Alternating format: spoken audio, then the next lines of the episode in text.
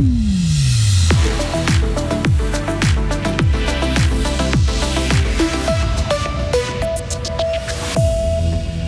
mois après la fermeture des Zoubilous en Gruyère, certaines familles n'ont toujours pas de solution pour placer leurs enfants.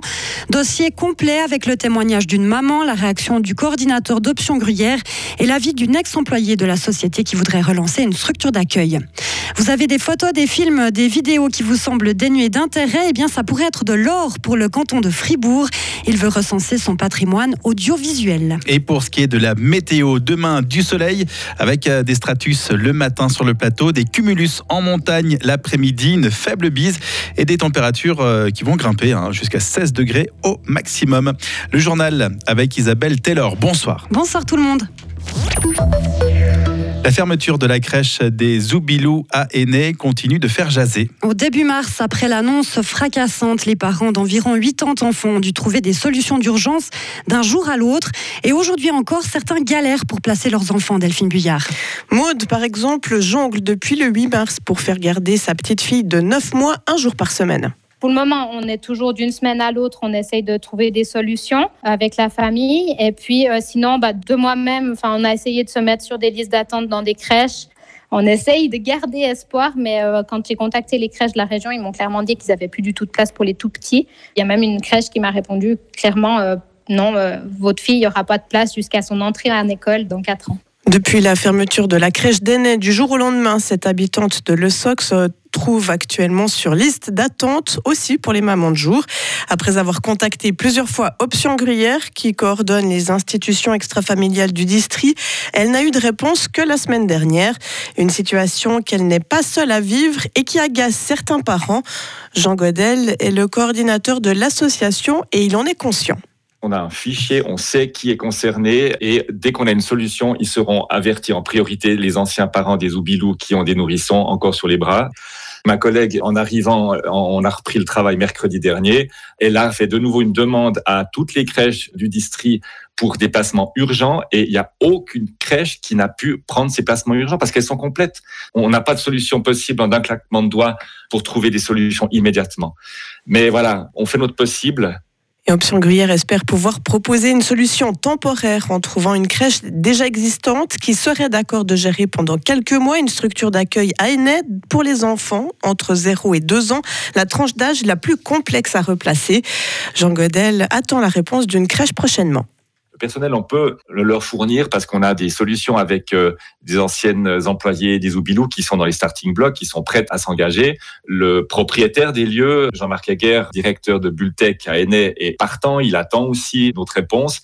J'ai bon espoir que ça fonctionne. Je ne sais pas, on, on verra. Tout dépend des possibilités humaines et financières aussi des crèches auxquelles on s'est adressé. Une solution plus pérenne pourrait voir le jour à Aînay. Huit dossiers ont été déposés auprès du service de l'enfance et de la jeunesse pour reprendre une activité de crèche dans les anciens locaux des Oubilous. Karine Ramu, une ex-employée de la société qui a fait faillite, est l'une des personnes intéressées.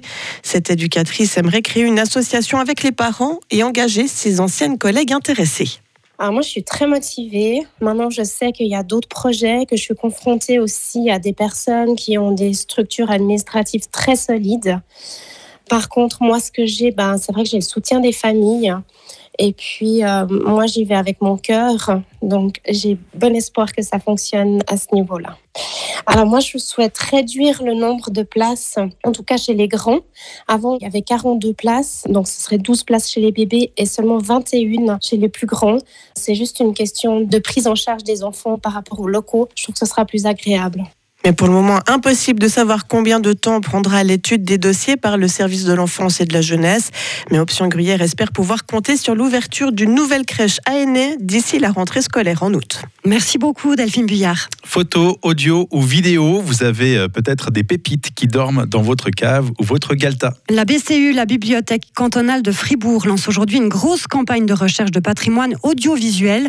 Le projet va durer jusqu'au mois de janvier prochain. L'objectif est de mettre la main sur de nouvelles trouvailles appartenant à des institutions ou des particuliers. Angélique Bochung est la directrice de la BCU.